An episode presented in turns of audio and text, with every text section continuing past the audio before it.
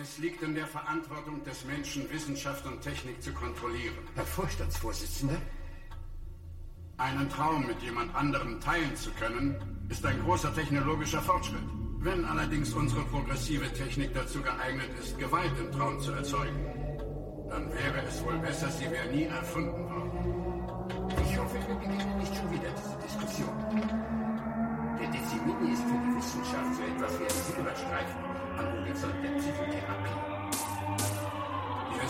Träume zu kontrollieren.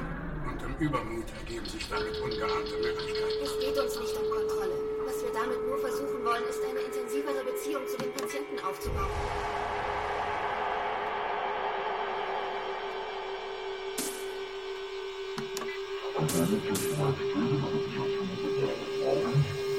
Psychotherapie.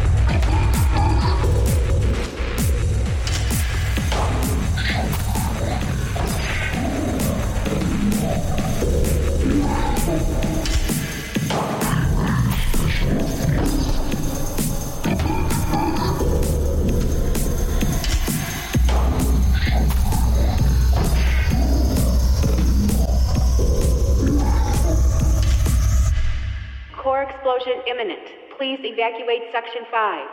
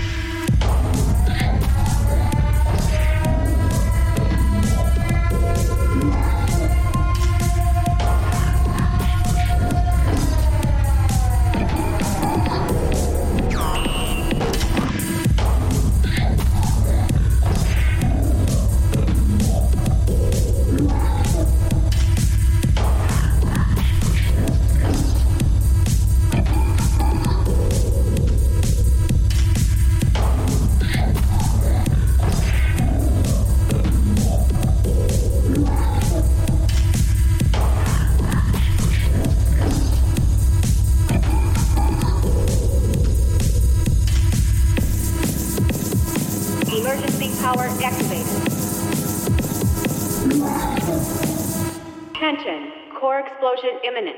Please evacuate Section 5.